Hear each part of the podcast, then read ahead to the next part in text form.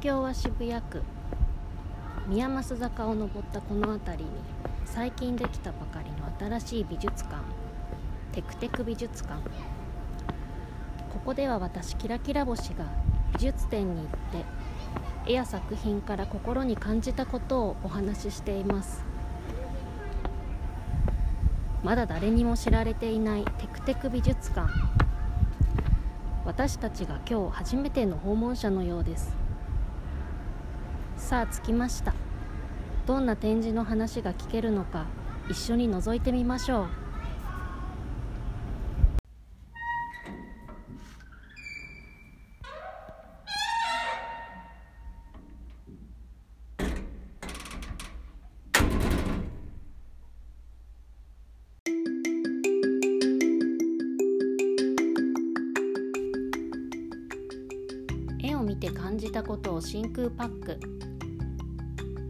ラキラ星のテクテク美術館。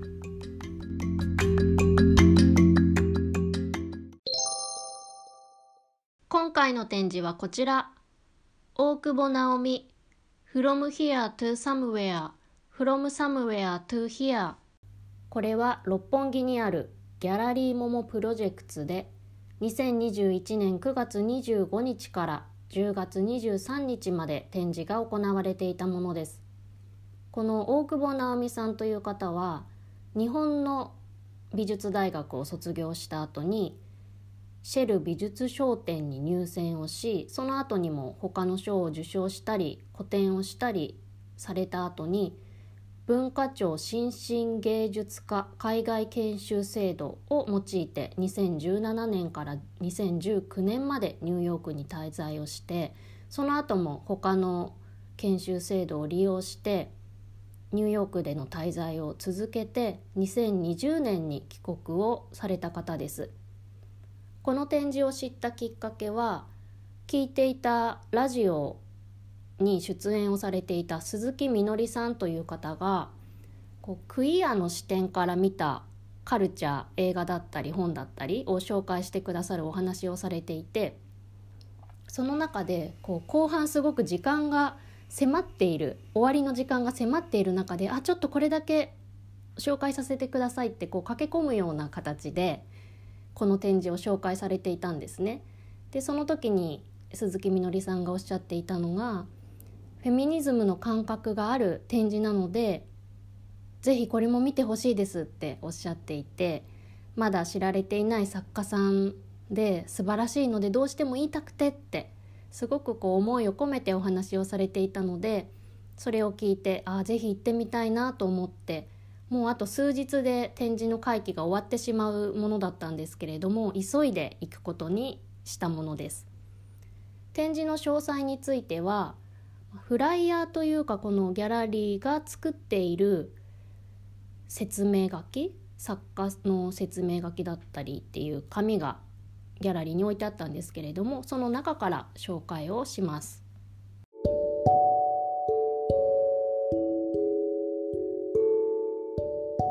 大久保は初期より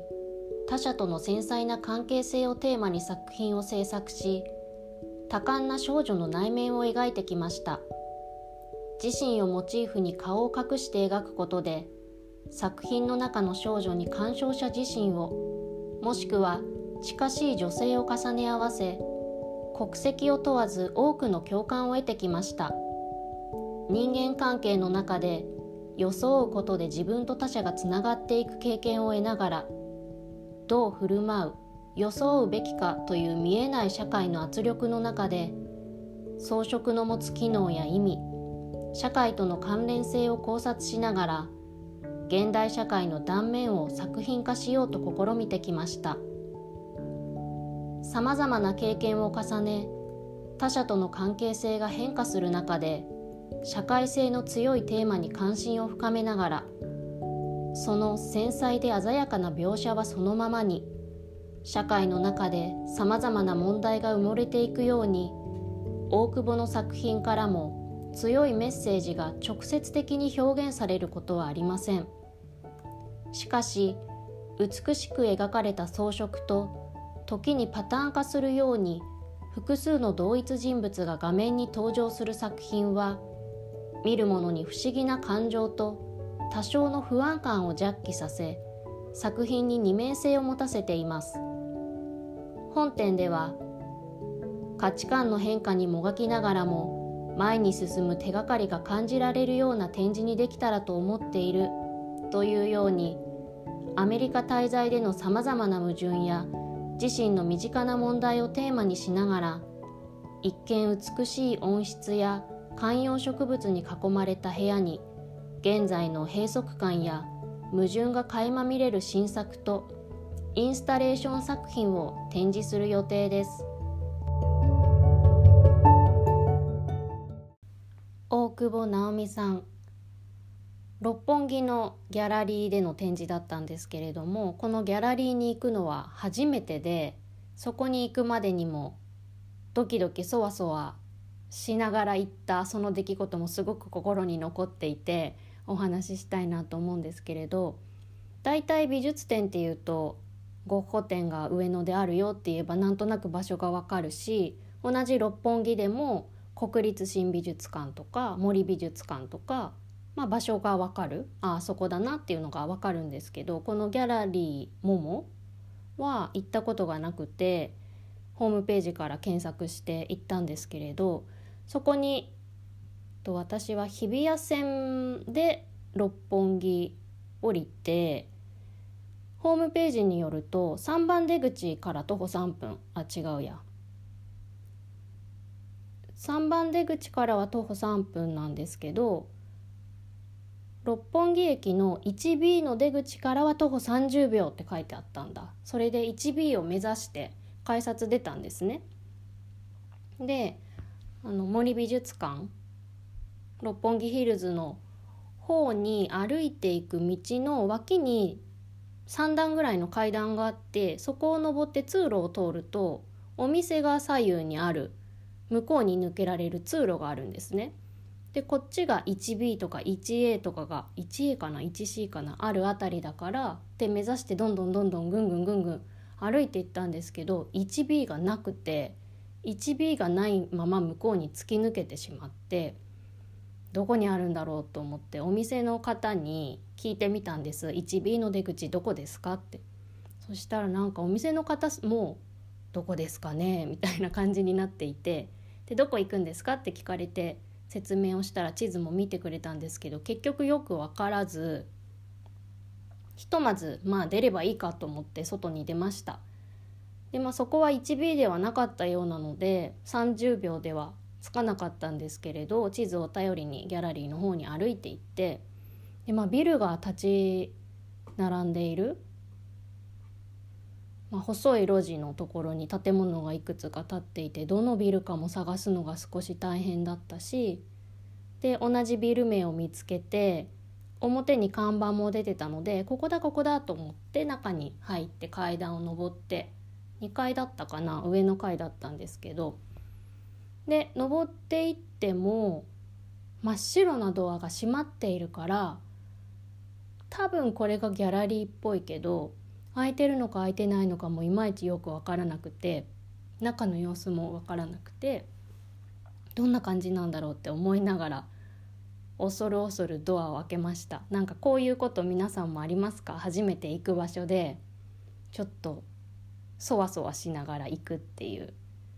でももう行くって決めたんだからってこうガッとドアを開けるなんかあの時の感覚ありますよね独特の。でギャラリーに入っていったら四角い部屋がわっと広がってるんですけれどそんなに広くなくてどのぐらいなんですかね？一人暮らしのワンルームみたいな感じなのかな？シンプルな四角い部屋に入り口のところにギャラリーの方が座っていらして他に見ている方はいませんでした。そんなところで展示を見ました。それで展示されている大久保さんの作品がすごく色が綺麗で鮮やかあでやかなんですねカラフルすごくカラフルいろんな色を使っていてそして多くの作品にはおかっぱの黒髪の女性が大体いるんですね。部屋の中にいたり自然の中にいたり場所はいろいろなんですけれど部屋の中にしても自然の中にしてもとにかく色が綺麗ででそのおかっぱの女の人は顔が見えない後ろを向いていたりうつむいていたり表情が見えないんです。でなんかすごく不思議ななんかカラフルだから不穏なっていうには言い切れないんですけどその人物の顔も表情も見えないから少し不穏な感じがするでもそれとは対照的にとにかく色はすっごく目がピカピカするような鮮やかさがあるんですね。で髪の毛一本一本もすごく丁寧に描かれているし人物もすごくこう写実的なんです。けれど部屋の中の現実にはないような色の鮮やかさだったりとかそういったものを見ていると幻想的なものを見ている気もするしものすごくリアルな現実を見ているも見ている気もするしこう自分が幻想と現実の狭間に置かれたような何とも言えない気持ちになりました。絵から感じる印象はあるところすごくメルヘンなんか可愛らしい感じ。メルヘンなんだけどでもどこか可愛い可愛いっていうだけじゃ全然なくてミステリアスな雰囲気もする。幻想と現実の狭間だしメルヘンとミステリアスの狭間でもある。でものすごくあこんな絵見たことないなって思ったんです。見たことのないトーンの絵だなってすごく引きつけられました。で壁一面にものすごいこう両手を広げたぐらいのすっごく大きい絵もあれば畳1枚2枚みたいな大きい絵もあればすごく小さな絵もあるしなんか展示が少し面白くて床にカラフルな布布の切れ端かわいい布の切れ端でちっちゃいテントみたいなのが床に置いてあってそのテントの中の床に彼女が描いたデッサンみたいなものも6枚10枚ぐらいかな。床にわって並べてあったりする。そして私がすごくドキッとしたのが部屋の角っこになんか布の塊がわさって置いてあるんですけどその布の塊が何かっていうとその絵の中でおかっぱの女性が着ているワンピース。これも布の布をいっぱいくっつけていろんな柄してるワンピース着てるんですけれどどうもそれっぽい。このおかっぱの女の人が着てたワンピースがそこに脱ぎ捨てられてるみたいな感じでわさって置いてあってすごいなんかギョッとしたっていうかゾッとしたっていうかびっくりした。なんかこの感じも込みですごく独特な雰囲気でした。明るく突き抜けてるのに何か寂しさとか暗さとかしんどさを感じるような絵。いやなんかこれ皆さんにも是非見てほしいなって思うんですけどそんな絵でした。そしてこの絵を見た後に起きた出来事体験した事柄がすごく私にとって大きなことだったんです。それは何かっていうと絵をひとしきり見た後に帰り際受付のとこにいらしたギャラリーの方に「ありがとうございました」って声をかけてそこで私一言話しかけたんです。感想を一つ伝えたんですこんな絵見たことありませんでしたって見たことのない絵でしたっていうことを伝えたんですね。そしたらそこに座っていたギャラリーの方が「あ美術大学の方ですか?」って私に向かって聞いてくれて美術大学の方ではないので違いますよって答えたんですけどそこからそのギャラリーの方と会話が進んで話が始まったんですね。でなんと私その方と気づけば2時間その場で話し込んでいたんです。もう話が楽しくて楽しくて絵を見ている時間よりも全然何倍も長い時間その方とたくさんのお話をすることができました。でそのことが私にとってすごく目の開かれる出来事でそこでのお話を少しここでお伝えしたいなって思うんですけれどギャラリーのお仕事をされている方だから、まあ、その方がいろいろな絵をどこかから選んできて探してきて展示をしたり販売をしたりされているわけですよね。でこのゴッホとか前からある絵そういうものではなくていわゆる現代アートをギャラリーでは展示をしているわけですけど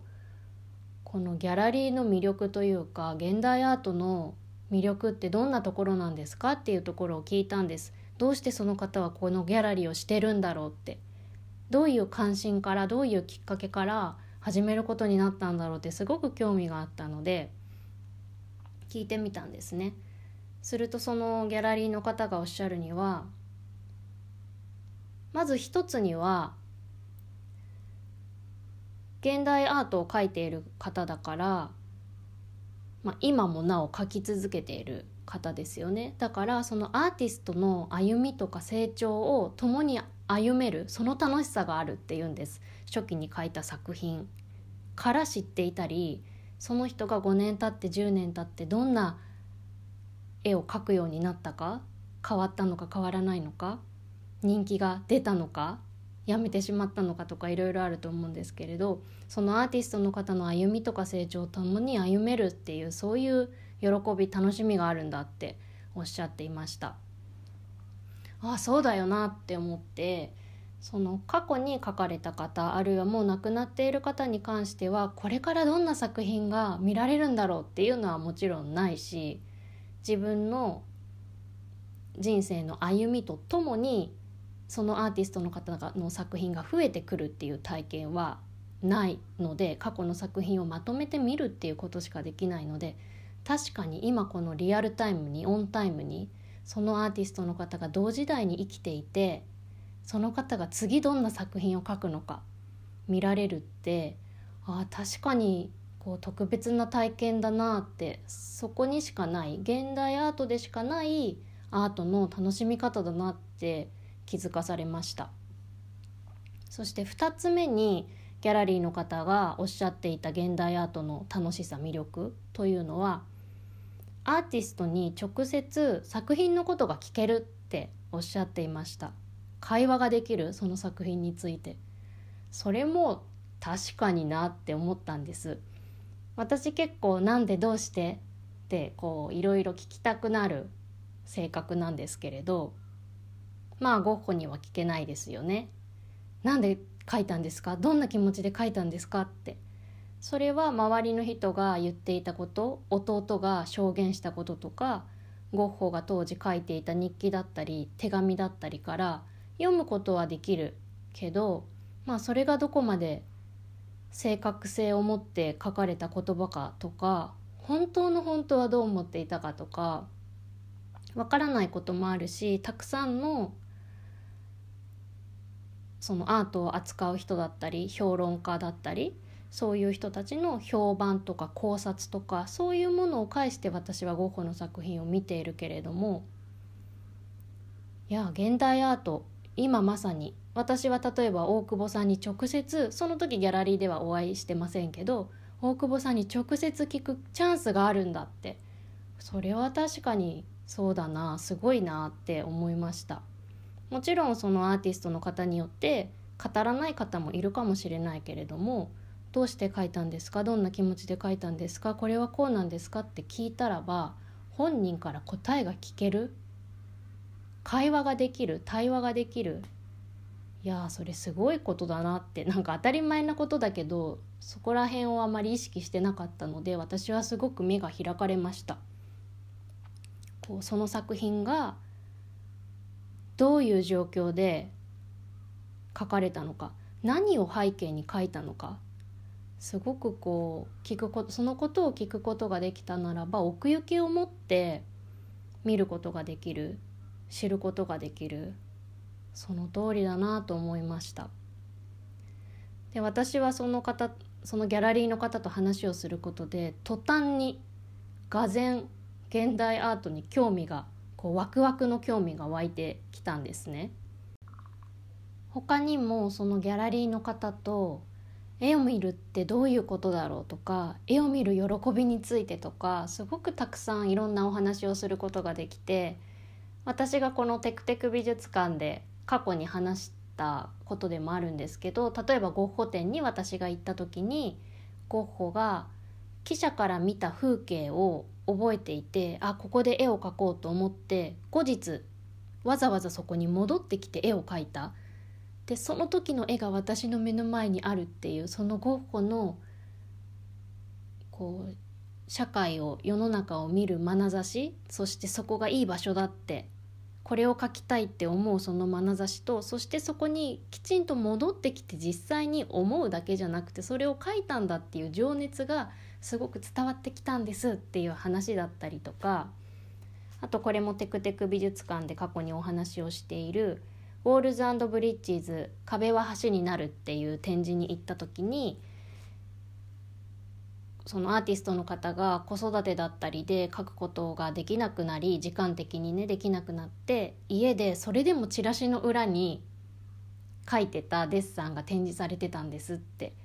ものすごく心にこう伝わってくるものがあってっていうお話をしたらそのギャラリーの方も「そうそうそうなんだよ」ってその気持ちが大事なんだよってこうすごく共感してお話を聞いてくれてそのその気持ちが大事なんだよっていうのはそのアーティストにとってそういう情熱を持ち続けるということ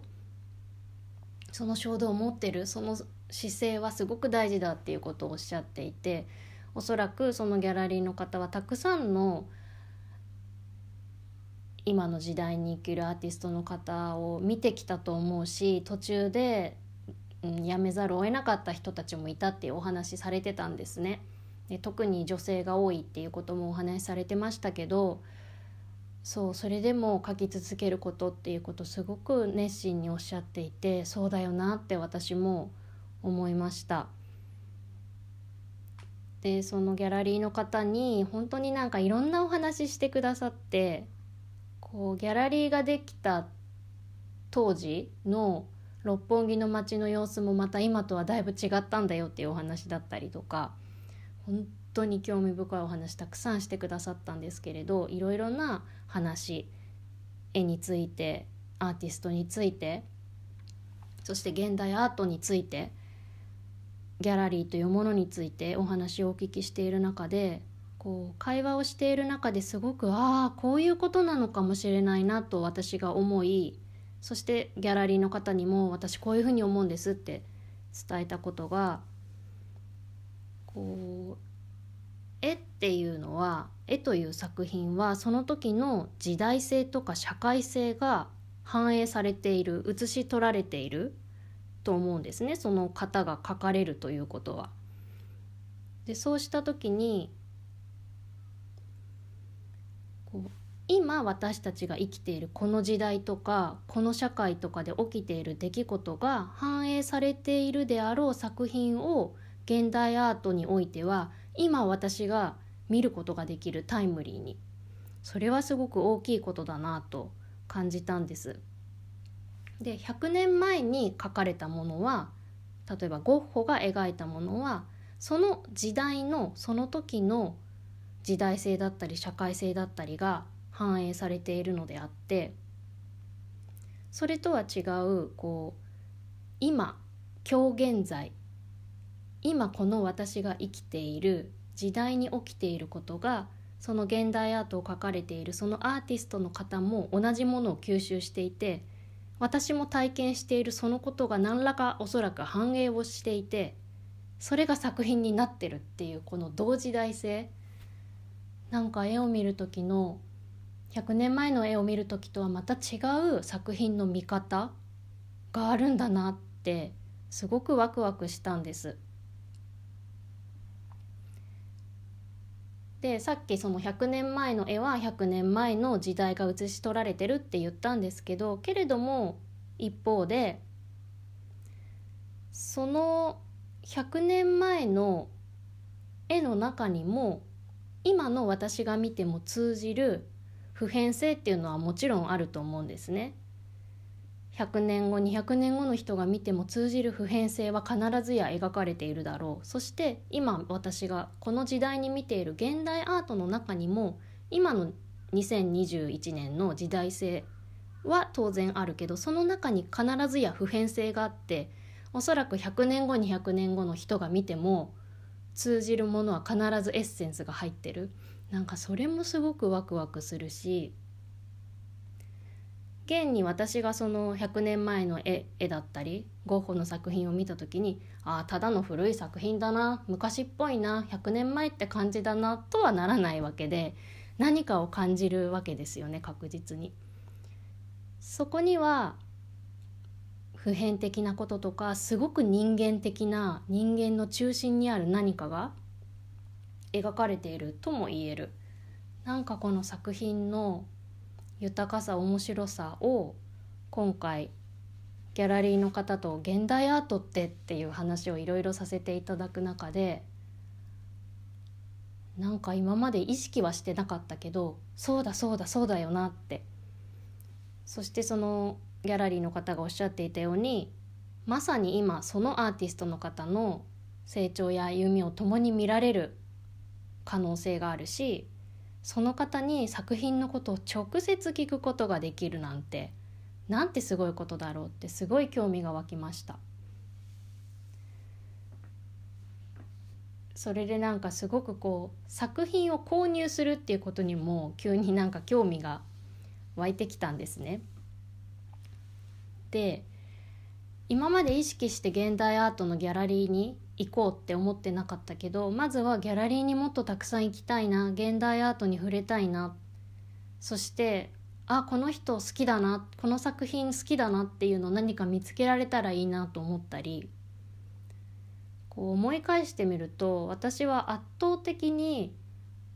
もうすでに誰かによって評価されているもの。ばかりを見てきたなって思ったんです。今までの展示行ったもの。ゼロじゃないけどもちろんゼロじゃないけど圧倒的に多かった。でもなんか自分の目でこの作品をどう思うかっていうことをたくさんギャラリーに行って見てみたいなと思いました。そしてさっきも言ったようになんかいつか作品とか買ってみたいなものすごく思い入れがあってこれは必ず手元に置いておきたいってもし思える作品に出会えたら幸せだろうなとも思いました。でそのギャラリーの方がおっしゃってたのはまあなんかとにかくギャラリーにたくさん行くのはいいよって言ってたんですけど作品さえ買わなければ大丈夫だからみたいなことをおっしゃっていてどうもこう買い始めるとブレーキが効かなくなるよっていうことも言ってたんです。で私はちょっと笑いながらなんやかんや言って10年後あ10年後はないか。20年後とか30年後に私がギャラリー始めてたらどうしようとかって言ったらその方が「そういう場合はありますね」って言っててすごい笑ってたんですけど。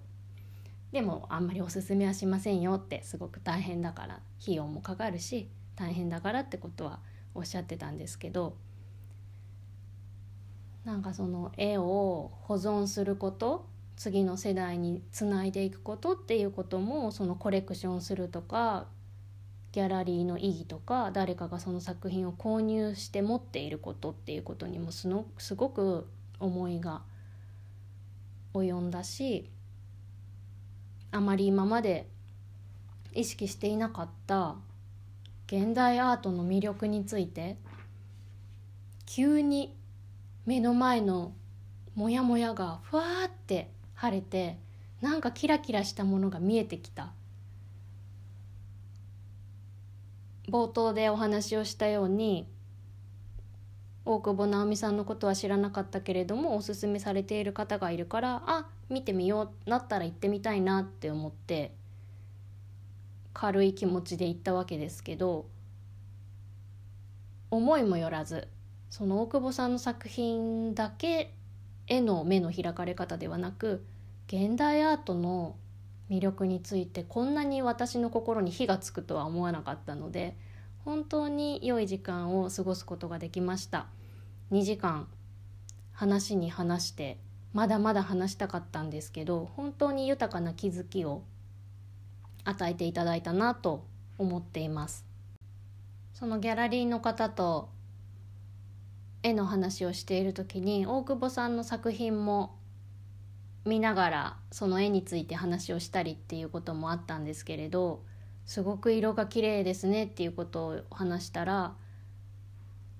こう絵に詳しい方が見てもこれ一体どうやって色を塗ってるんだろうってすごく不思議があるんですよねっておっしゃってたんです。どうやったらこんな色になるんだろうってすごく珍しいというか見たことのないような色付きをしているみたいなんですね。なのでぜひ皆さんにも機会があれば大久保直美さんの作品いつかどこかで見てみてほしいなと思います。そして私が作品をいつか買ってみたいなって思った理由の一つに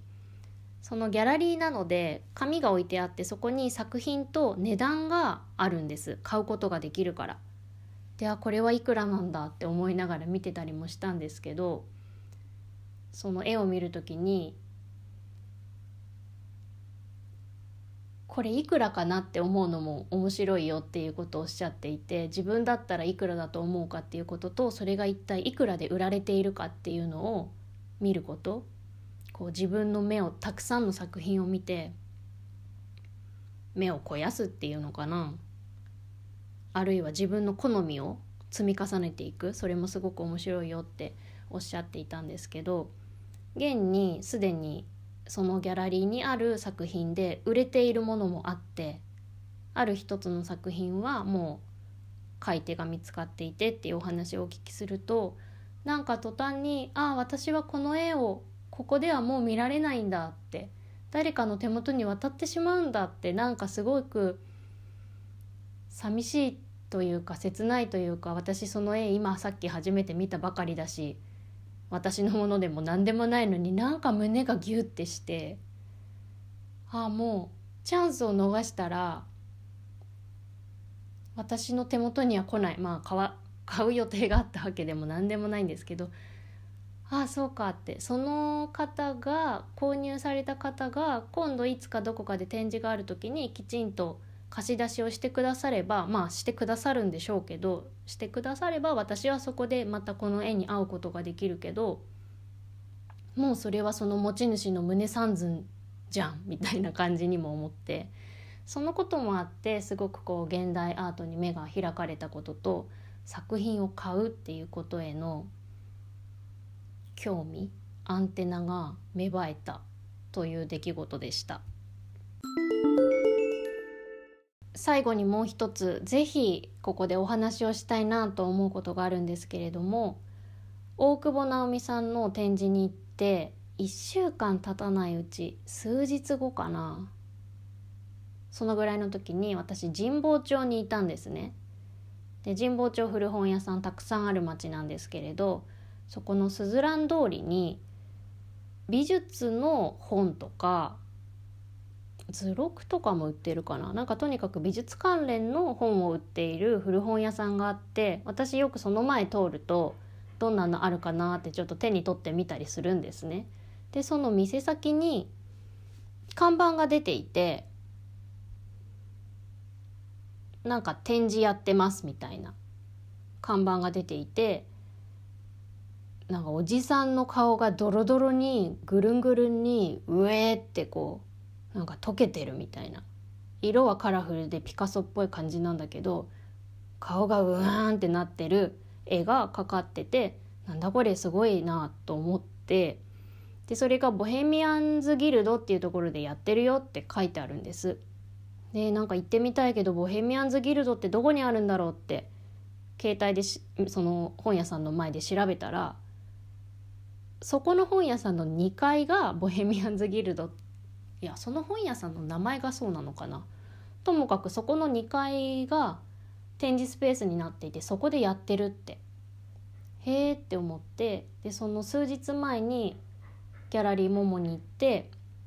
現代アートに目が開かれていたので現代アート見たいなとは思ってたけどなんかこの絵はいつのいつの時代の人が描いたんだか分かんないけどなんかそういう感じしなかったんで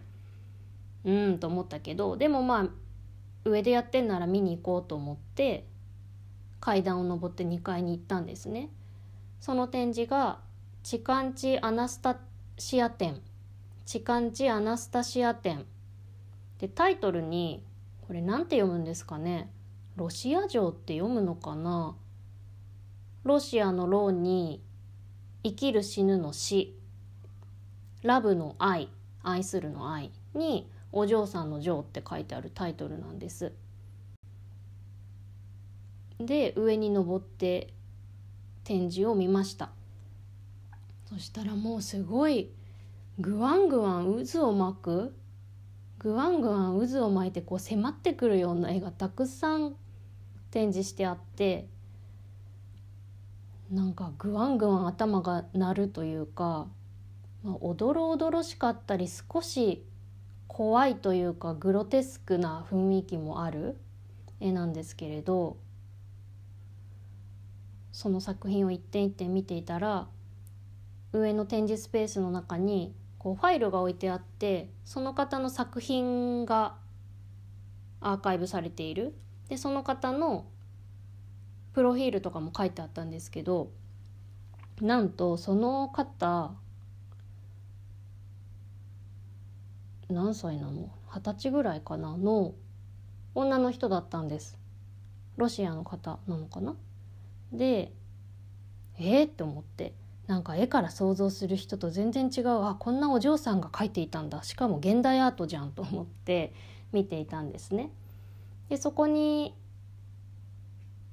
作者のアナスタシアさんの言葉も書いてあったんですけれど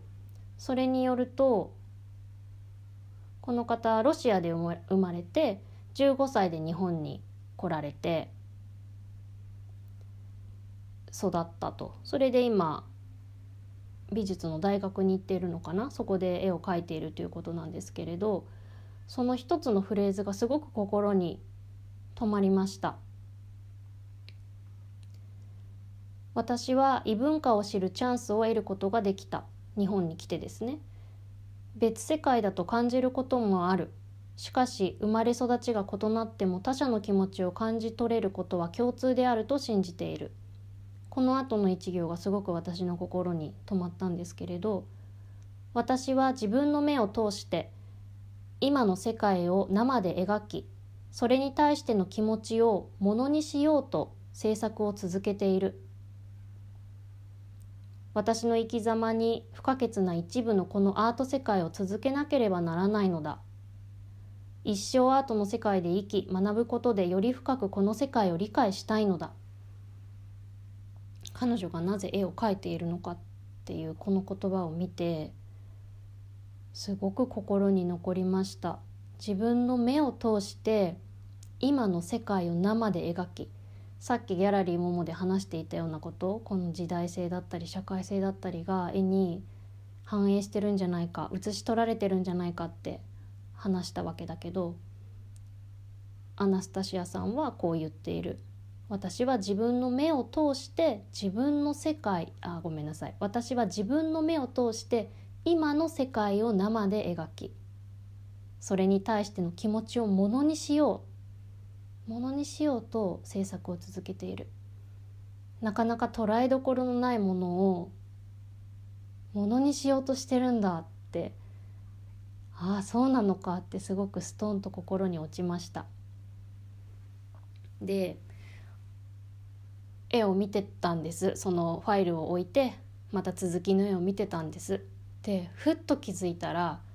私の後ろに人が立っていて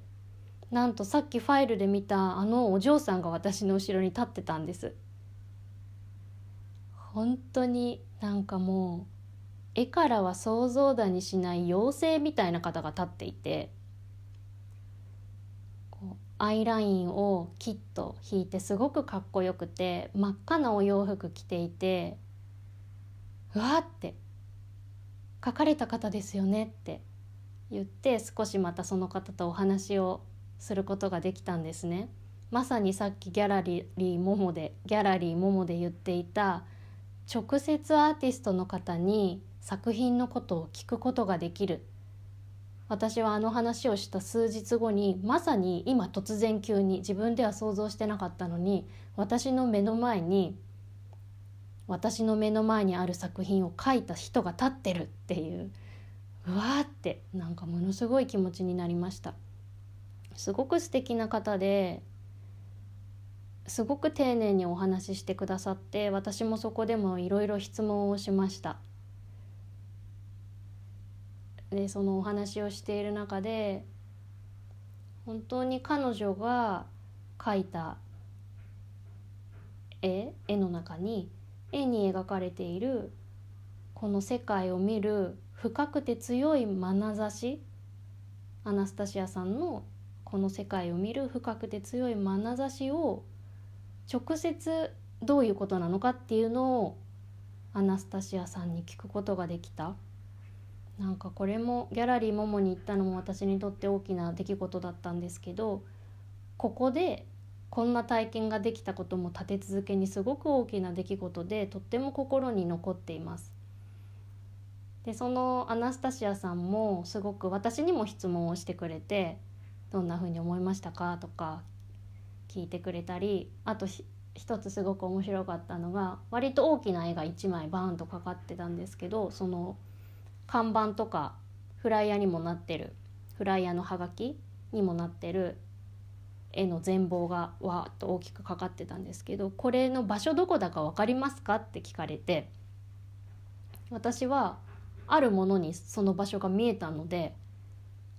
答えたんです。そしたらそれ大正解で結構分かる人いないんですって言ってたから私すごい嬉しい気持ちになってしまっていやすごい楽しかったな。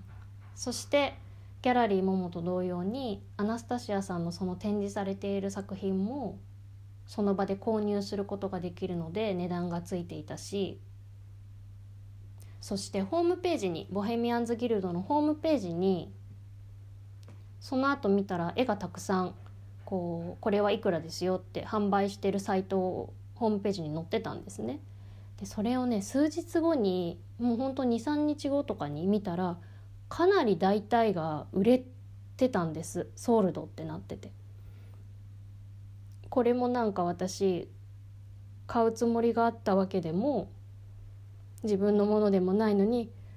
なんかあ売れてて嬉しいっていう気持ちと反面あ売れちゃった。私はもう手を出すことができないんだっていう謎の喪失感みたいな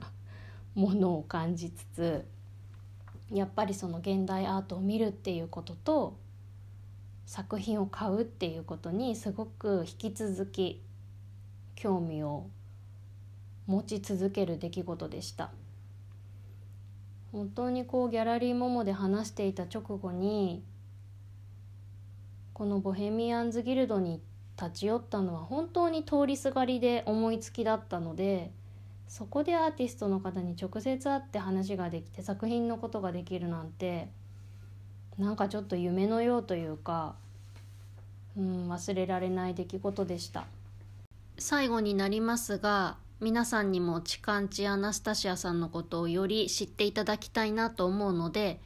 ボヘミアンズギルドのホームページに載っていた作品紹介をここでご紹介をして終わりたいと思います。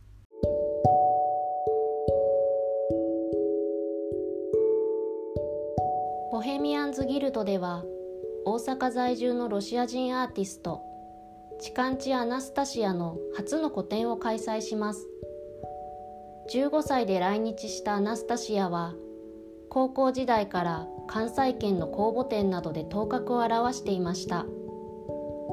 大阪芸術大学在学中の現在では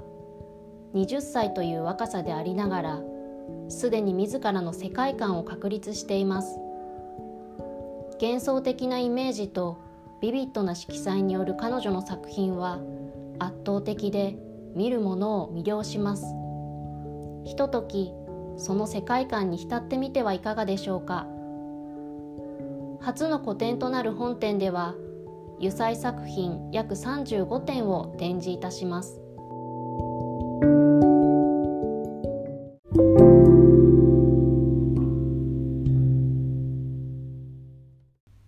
幻想と現実の狭間。ぐわんぐわん渦巻き迫り来る絵。ギャラリーの方と話して目が開かれたこと考えたこと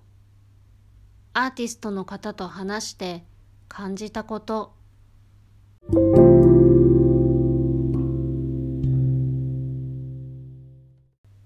大久保直美さんとチカンチアナスタシアさんの展示に行ったことを通してまたギャラリーに行ってギャラリーの方とお話をしたことを通して現代アートについてそしてギャラリーについてすごくこうワクワクする思いを与えられたというお話をしてきました。これからたくさんの現代アートを見ていきたいなと思うしギャラリーにもいろいろ行ってみたいなと思っています。皆さんの中でこのアーティストすごくいいよとかここのギャラリーおすすめだよっていうのをご存知の方いましたら是非教えてもらえたら嬉しいです。知らないアーティストの方や行ったことのないギャラリーがたくさんあるのでぜひ知って行ってみたいなと思います。テクテク美術館には感想とか質問とかお送りいただくフォームを用意していますのでぜひそこで教えていただいてもいいですし何かありましたらご連絡ください。ポッドキャストや Spotify の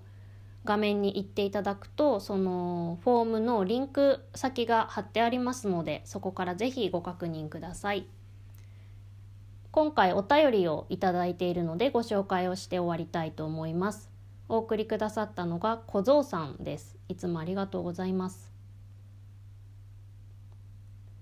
シャープ20アナザーエナジー展ですね。シャープ20達成おめでとうございます。今回いわゆるアートのことだけでなく映画についても触れてくださっていて嬉しかったです。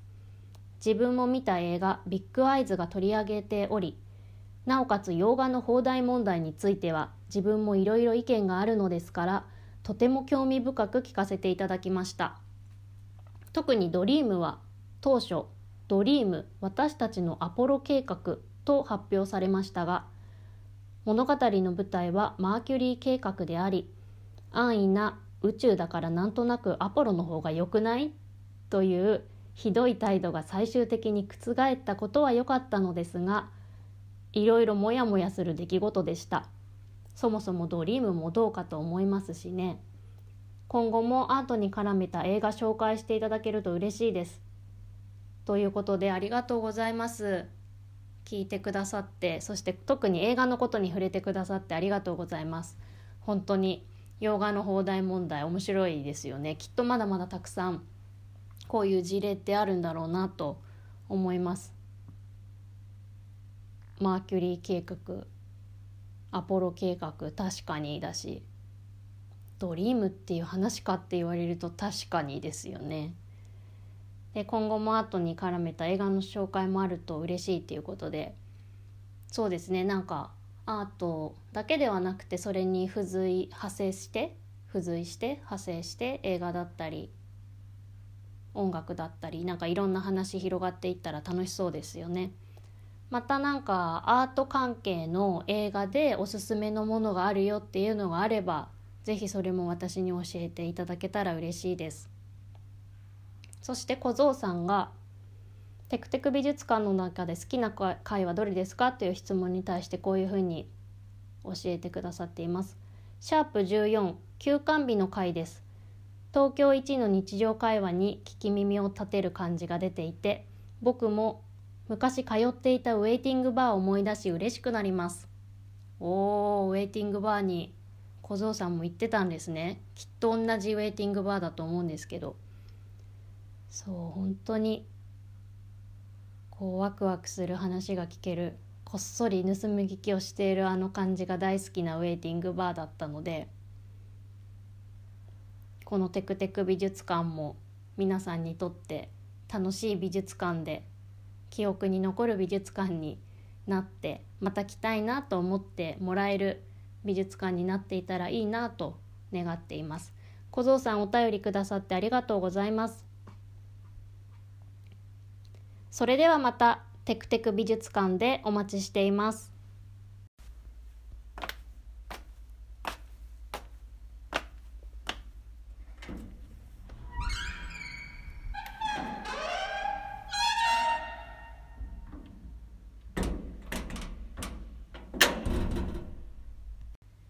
人はなぜ絵を見るのか。